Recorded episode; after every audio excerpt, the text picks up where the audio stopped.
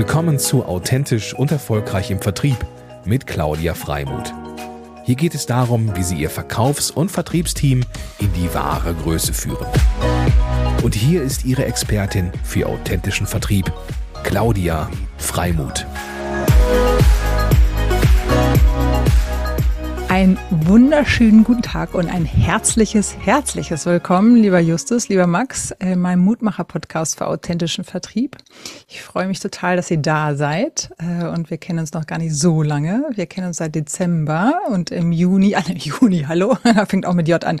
Im Januar kommt ein Podcast mit euch raus, weil ich so begeistert war von eurer Präsentation bei der ähm, Travel Startup Night in München vom TIC und VER ähm, organisiert und bei der Gelegenheit auch nochmal ein herzliches Dankeschön an die Organisation dort, weil die machen immer einen tollen Job, äh, wirklich Startups zusammenzubringen. Insofern ähm, bin ich sehr dankbar, dass ich euch dort kennenlernen durfte. Herzlich willkommen.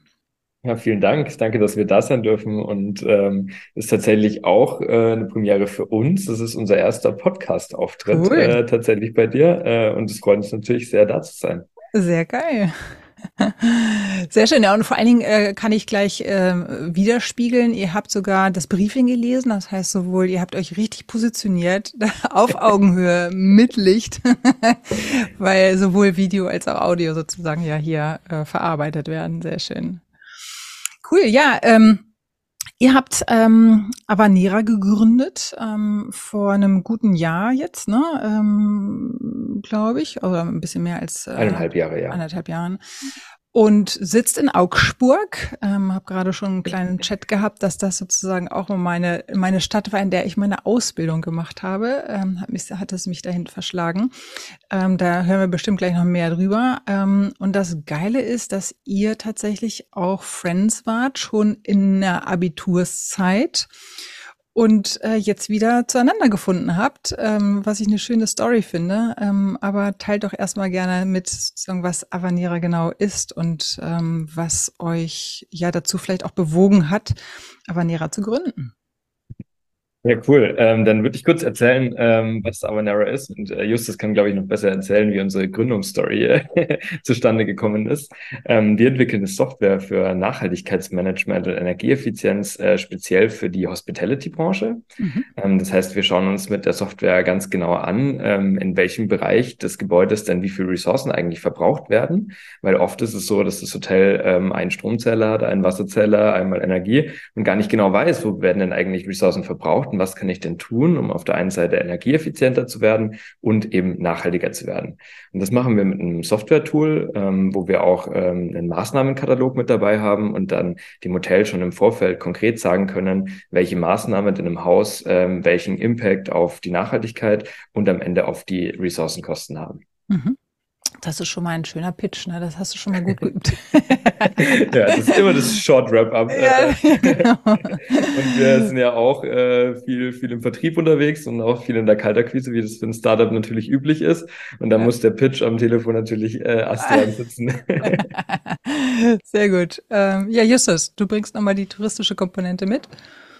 Ja, genau. Also ich habe ähm, tatsächlich äh, dual studiert und habe bei, bei Steinberger in, in Potsdam und Berlin gearbeitet und äh, hatte da dann eben so oder bin auch dadurch in dieses Thema Nachhaltigkeitsmanagement so tief reingekommen, ähm, weil ich das dort auf dem Tisch liegen hatte und ähm, einfach das riesige Potenzial, was halt hinter diesem Thema steckt und auch dieses, diese geniale Verbindung aus, hey, wir können irgendwie mit dem Thema Nachhaltigkeit eigentlich was Gutes für, für Umwelt und Menschen tun und auf der anderen Seite aber gibt es eben auch eine ganz, ganz enge und direkte Verbindung ähm, mit ökonomischen, also wirtschaftlichen Vorteilen.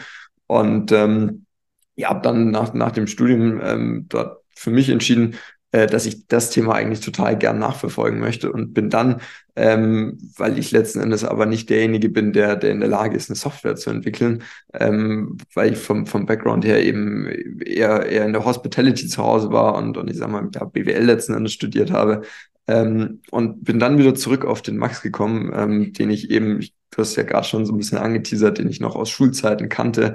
Ähm, und und habe gesagt, hey, wollen wir das uns nicht zusammen mal angucken, ähm, weil das Potenzial, was da drin liegt und, und die, die Probleme, die es in dem Bereich gibt, die sind halt riesig und es braucht neue Lösungen, es braucht neue Ansätze, das zu machen. Und genau das, genau das, dem sind wir dann letzten Endes gefolgt und, und, und sind in Avanera reingestartet. Ich kann mich noch total daran erinnern, da habe ich gerade meine Bachelorarbeit geschrieben. Das war die letzte Woche von der Bachelorarbeit ähm, und ich hatte, glaube ich, keine gute Phase. und Justus hat mich dann angerufen und gemeint so, hey Max, ich habe da eine Idee und lass uns das machen. Und ich habe erstmal gesagt, das ist Quatsch. Ähm, das wird nicht funktionieren, das bekommen wir nicht hin. Ach, was? Ähm, wie kommst du auf die Idee?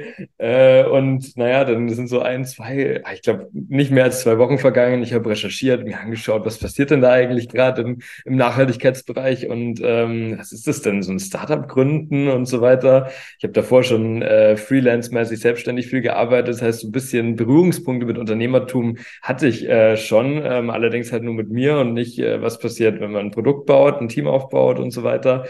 Ja, und irgendwie hat Justus dann geschafft, mich mit der Idee zu catchen. und dann war ich auch ziemlich schnell mit an Bord. Ja, witzig. Aber letztendlich, also der, das finde ich nochmal psychologisch spannend. Das heißt, Justus, du hast ihn angerufen, dann hast, hat der ja Max erstmal gesagt, nee, was, willst du hier von mir? Dann hat das aber trotzdem irgendwie äh, sich entwickelt bei dir. Du hast recherchiert, weil so ganz so willst du, willst du den Justus ja nicht wegschubsen. Und dann, dann hast du dann festgestellt, ach Mensch, irgendwie scheint das dann doch so ein, so ein aktuelles Thema zu sein und ich rufe ihn nochmal an, oder?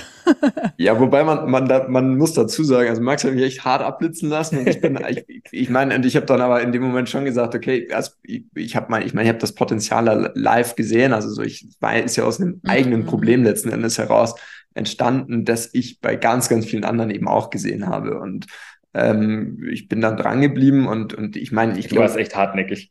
Ja, und ich, man muss auch, man muss auch dazu sagen, dass ich, äh, ich, ich habe in dem Moment der Idee, also als das so aufgeploppt ist, da habe ich Max angerufen. Das heißt, es war ein total unfertiger ah. Pitch auch, sag ich mal. Ah. Und dann, und dann glaube ich, ich weiß gar nicht, ich weiß, aber ey, drei Wochen später oder sowas dürfte es gewesen sein, saß ich dann bei ihm in der, in der WG, in der Küche und, und habe ihm einfach, habe ihm einfach so erzählt, ohne, und tatsächlich ohne den Hintergedanken, habe ihm einfach erzählt, was ich da jetzt mache und wie es weitergeht und so weiter. Und dann irgendwann stand, stand Max einfach auf und guckte mich so an und sagte, ey, ey Justus, das hat ja Hand und Fuß, was du sagst. Ich habe da auch nochmal reingeguckt wir machen das jetzt. Oh, wie und, geil. Äh, und dann ja. ging das so Schritt für Schritt, sage ich mal, die Eskalationsstufen ähm, hoch und aus einer Idee wurde irgendwann ähm, ja tatsächlich ein Geschäftsmodell, aus einem Geschäftsmodell wurde dann ähm, äh, wir, haben, wir haben so einen Förderantrag gemacht, um, um quasi so eine Startup-Förderung zu bekommen. Und aus dieser Förderung, sage ich mal, raus, wurde ein Startup, wurde ein GmbH und, und wurde dann irgendwann ein fertiges Produkt, ähm, mit dem wir jetzt mittlerweile eben auch in der Hotellerie unterwegs sind. Hm, ja, ist schön. Das heißt, äh, diese Förderung, ähm, habe ich das so ein bisschen richtig in Erinnerung, dass ähm, das dann auch der Grund ist, warum ihr in Augsburg gelandet seid? Oder ist das unabhängig davon?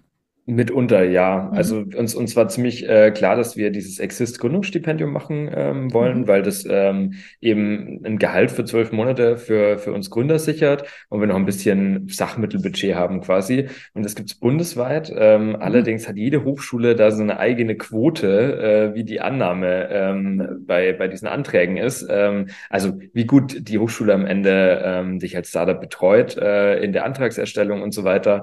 Und das hatten wir uns tatsächlich am Anfang in Berlin angeschaut, ähm, weil Justus ja auch in Berlin gewohnt hat mhm. und so weiter. Und dann aber aus, aus mehreren Gründen entschieden, dass das nicht unsere Stadt wird und wir eher Lust auf den Süden haben. Und äh, dann haben wir uns eben da München, Augsburg angeschaut und Augsburg hatte einfach bei Exist äh, so hohe Annahmequoten, dass wir gesagt haben, ähm, der Support hier muss so gut sein, dass äh, mhm. sich das lohnt, hierher zu kommen und ähm, hat dann für uns auch ähm, so gut funktioniert, weil wir halt hier viel schneller in einem Netzwerk drin waren, super mhm. gute Kontakte knüpfen konnten und so weiter und sehr familiär aufgenommen wurden, sage ich mal am Anfang. Mhm. Und bist du, Max, dann, wo hast du studiert? Äh, in der Nähe von Bayreuth, Münchberg. Also, okay. äh, das ist tatsächlich äh, ziemlich ziemlich kleines äh, Dorf, kann man fast schon sagen. Ähm, und es ist aber oft bei so Designstudiengängen so, dass die ähm, ein bisschen an ja quasi outgesourcten äh, Campus stattfinden. Und das war bei mir auch so super kleiner kleines Semester, 30 Leute bei mir im Semester damals. Cool. Ja, aber das ist ja dann schön intensiv oder ja, je nachdem, also was man letztendlich mag. Aber ich finde das immer ja. ganz gut, wenn das ein bisschen kleiner ist. Also ich habe auch mal in Augsburg übrigens angefangen zu studieren und das war mir einfach viel zu groß. Äh, das hatte ich vorhin gar nicht erzählt. Da fühlte ich mich irgendwie lost. Also das war irgendwie überhaupt gar nicht meins. Deswegen habe ich mich eigentlich auch gegen ein Studium dann irgendwie entschieden. Aber cool. Das heißt, ähm, ihr habt euch da gegenseitig dann supported. Das nahm seinen Lauf. Und wenn du jetzt aber nochmal Avanera erstmal A, ähm, wo kommt der Name eigentlich her? Also das würde mich auch nochmal interessieren. ist tatsächlich, also ist eine Wortneuschöpfung aus, aus zwei Wörtern, einmal aus dem französischen avant, also vor etwas sein, und dann Ära wie die, wie die Ära.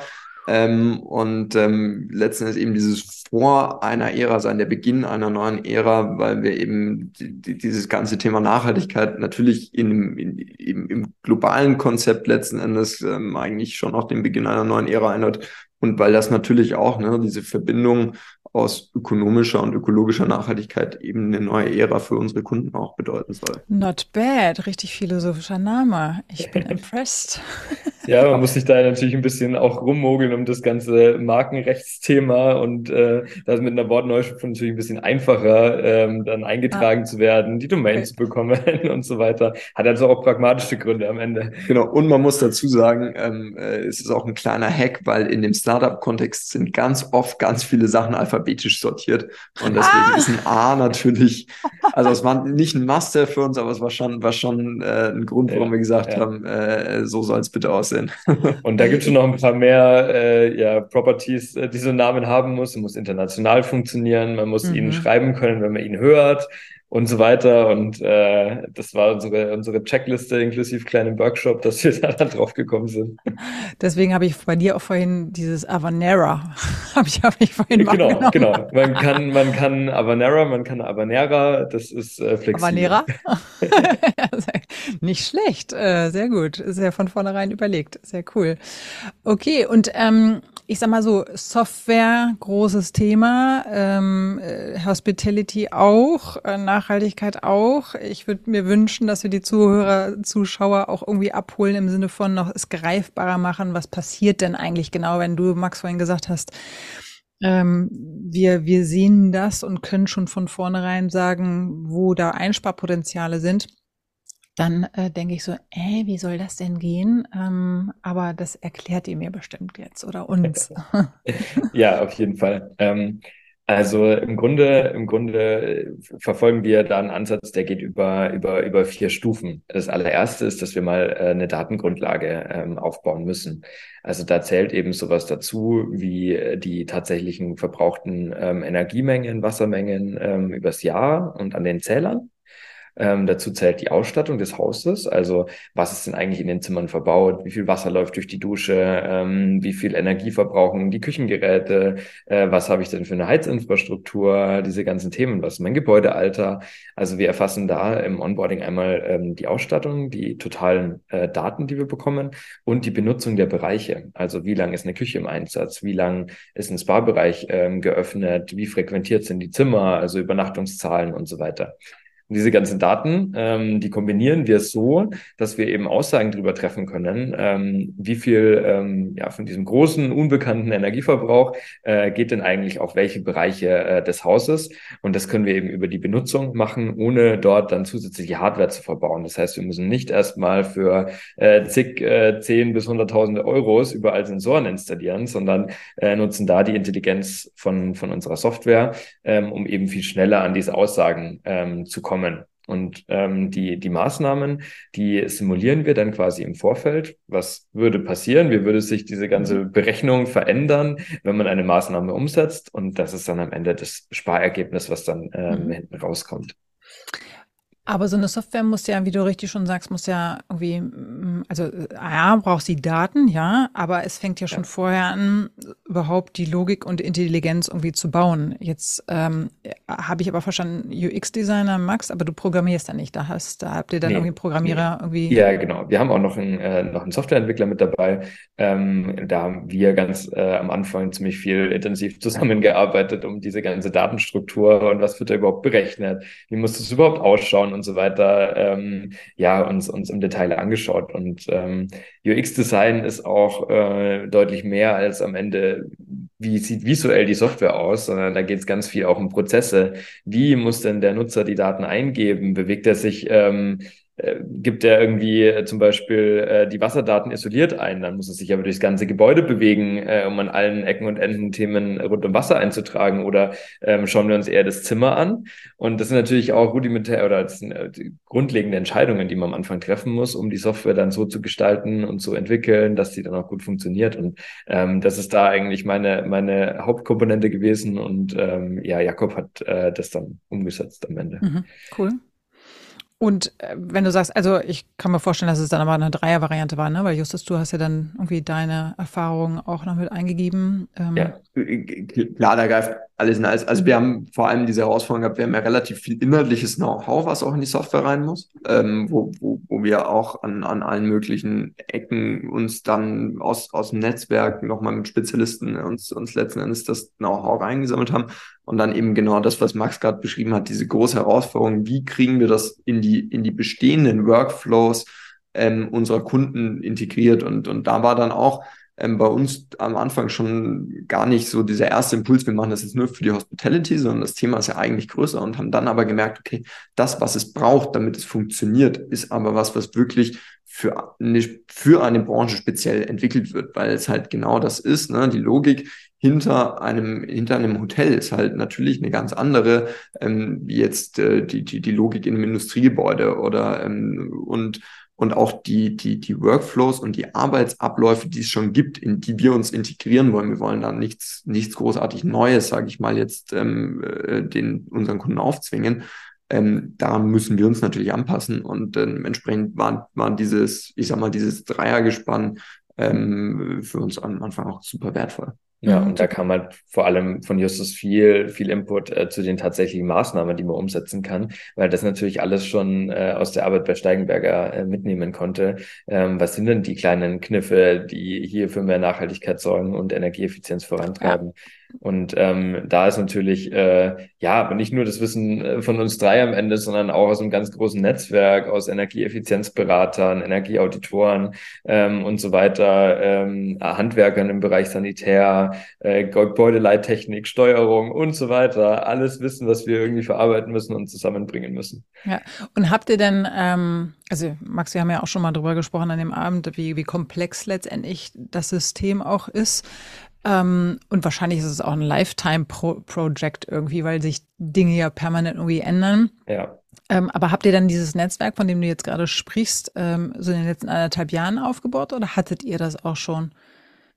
Nee, das mussten wir, also ein bisschen Netzwerk kam tatsächlich durch private Kontakte noch, ähm, die man mal äh, hatte von der Schule, vom Studium oder so, die in irgendwelche anderen Richtungen gegangen sind. Aber viel davon haben wir uns tatsächlich aufbauen äh, müssen, weil ich als UX-Designer komme nicht aus irgendeiner Energierichtung, äh, ähm, als auch, auch Justus nicht, ähm, sondern das sind äh, Themen, die wir uns ja dann die letzten eineinhalb Jahre aufgebaut haben. Ja, krass.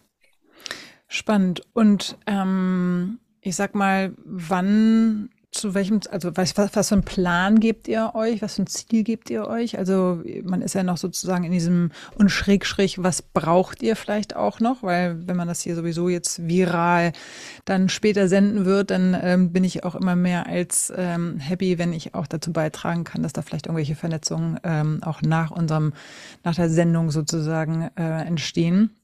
Also sprich, was ist das Ziel? Wollt ihr in, weiß ich, 20, 25, 20, 30, keine Ahnung, wo stehen?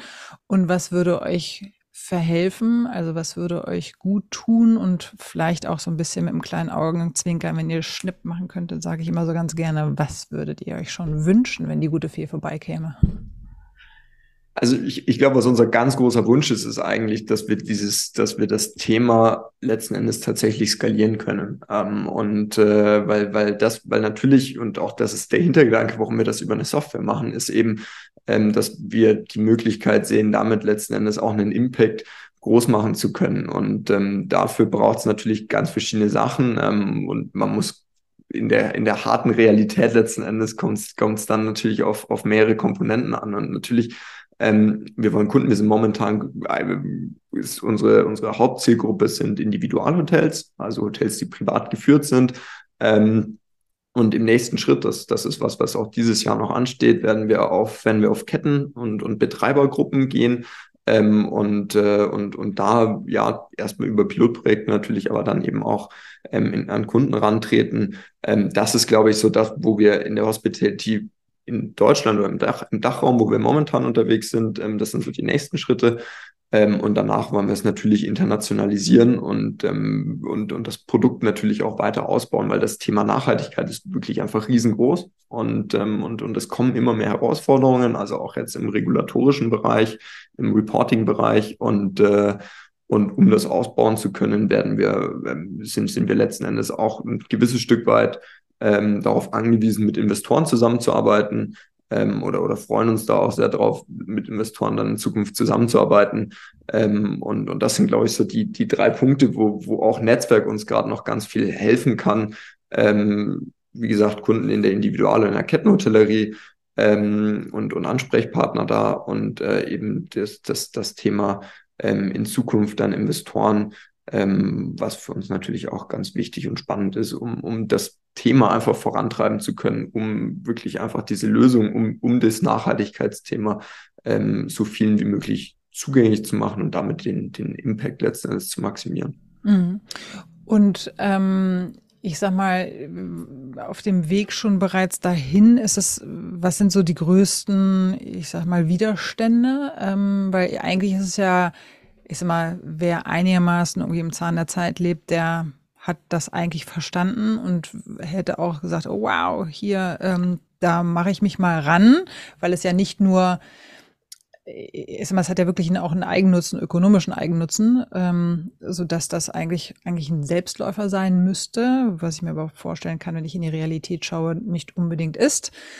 Ähm, und wo sind dann die größten Obstacles? Also was, was, was kommt da? Oder aber ähm, wo glaubt ihr vielleicht schon die Erfahrung gemacht zu haben? Also wenn die Parameter stimmen, dann rennst du da eigentlich in Anführungsstrichen offen die Tür ein. Bloß die Türen müssen wir halt noch finden. Ja, also äh, das, äh, das die tatsächliche äh, größte Herausforderung ist, ähm, wirklich Überzeugungsarbeit und Education-Arbeit, Aufklärungsarbeit ähm, zu leisten für uns auch im Vertrieb weil ähm, oft ist es halt so, dass sich äh, meistens sind es Gerüchte, die sich einfach noch noch äh, mhm. stark halten, wie ach, das bringt doch gar nichts, irgendeine Maßnahme X umzusetzen, zum Beispiel mhm. digitale Thermostate an den Heizkörpern, das bringt doch gar nichts, das kostet mir ah. nur viel Geld, aber das das lohnt sich doch gar nicht. Ähm, oder äh, nee, die die, Kühl, die Kühlhäuser, die werden einmal im Jahr gewartet, da wird äh, auf jeden Fall auch die Dichtung kontrolliert und sowas.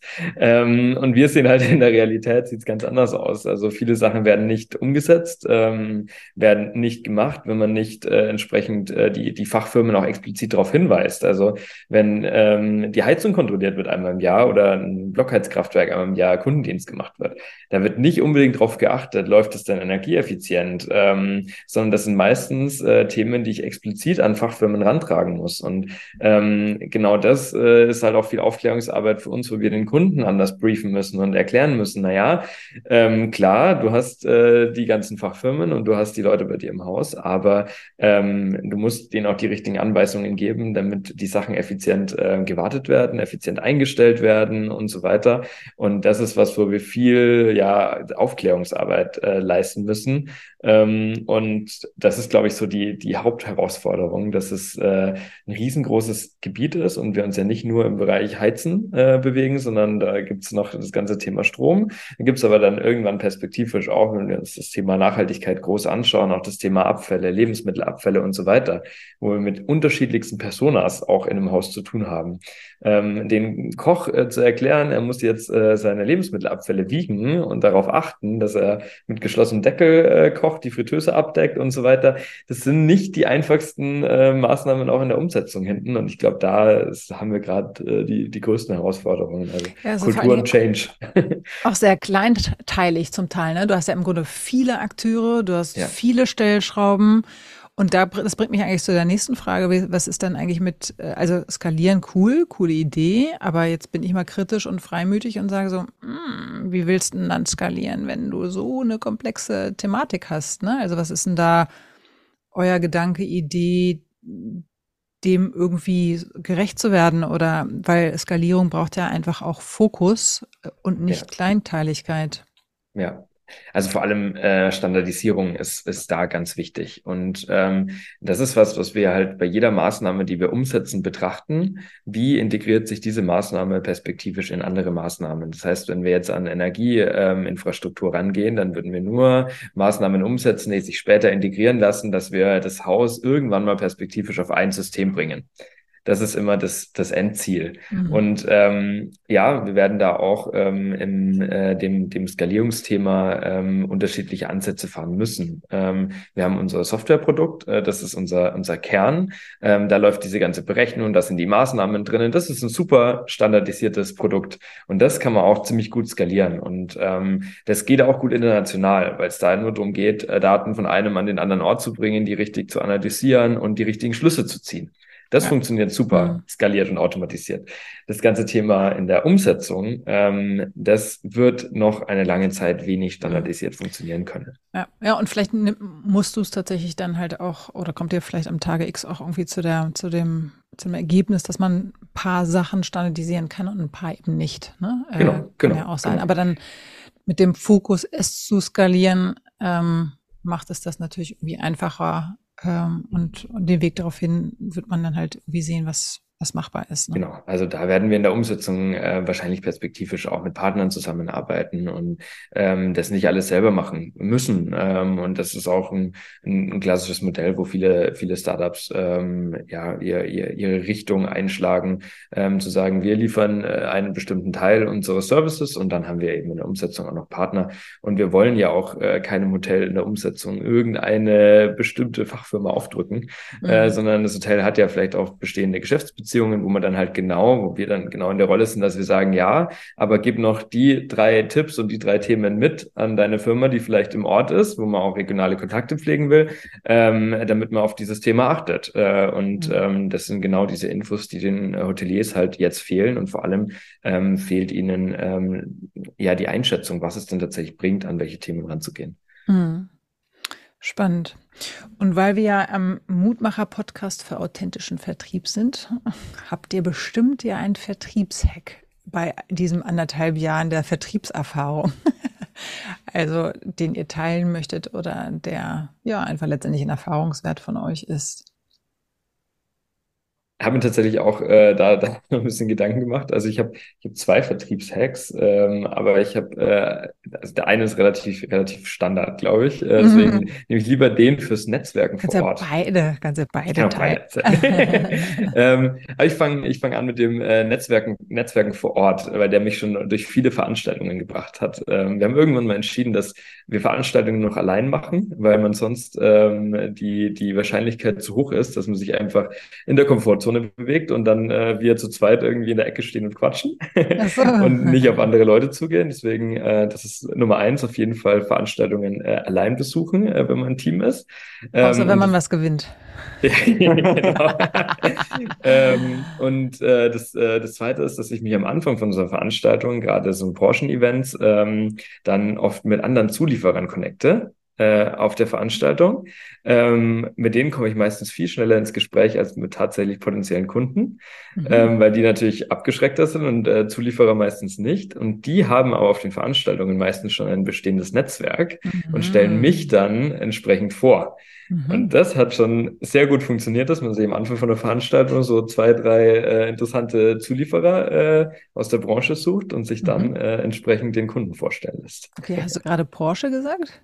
Branche. Ach, Branche. Okay, Nicht Branche. ja, nee, super. Äh, guter Punkt. Du hast zwar vielleicht hier und da, also kann es sein, dass du einen gewissen Verlust hast an Informationsverlusten, aber wenn du gerade dann vor Ort vielleicht die Events dann schon für dich nutzt, ist das natürlich super, weil du dann eigentlich warm äh, weitergetragen wirst, ne? Ähm, mit einem warmen Händedruck. Genau, genau.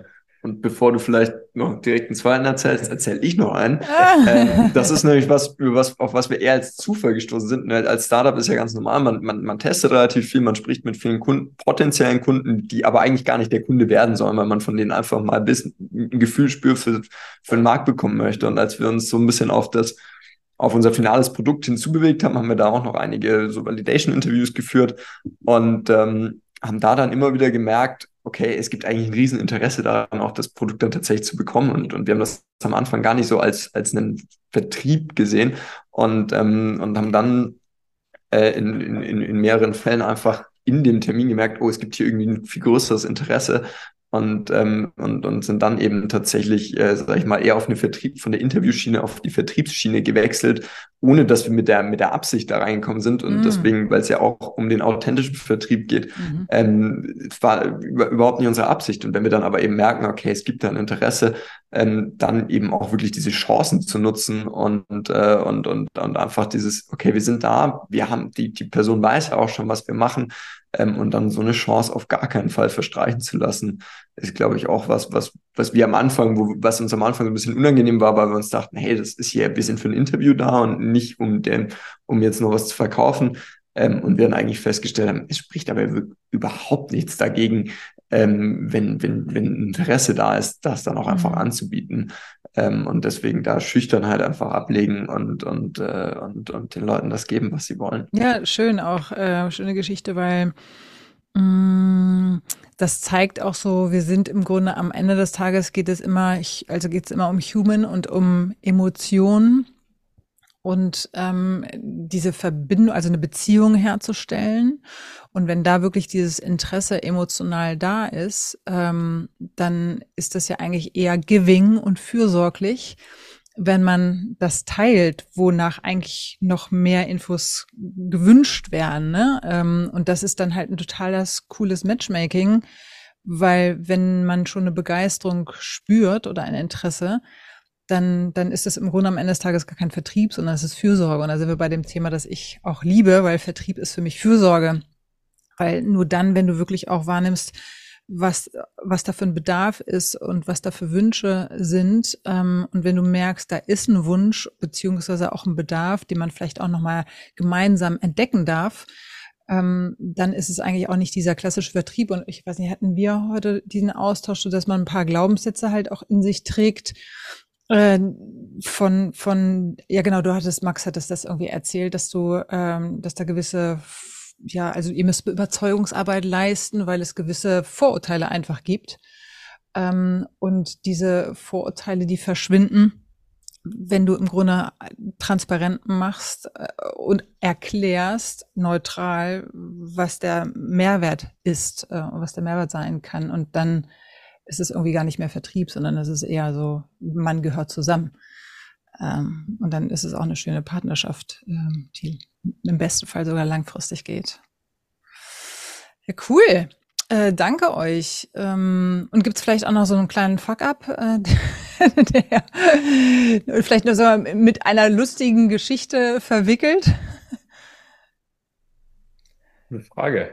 auf jeden Fall. Es gibt auf dem Weg ganz, ganz, ganz viele Fuck-ups, ähm, die immer mal wieder, mal wieder passieren. Ich glaube, wir haben, haben beide die, die Einstellung und ich glaube, es ist ganz wichtig, wenn man ein Startup gründet, dass die immer gar nicht so arg im Kopf bleiben. Ah, Sondern man halt äh, tatsächlich äh, eher so an den, an den Erfolgen äh, festhält, weil es gab ganz viele und ich glaube, das der größte generelle Fuck-up ist so Überschätzung.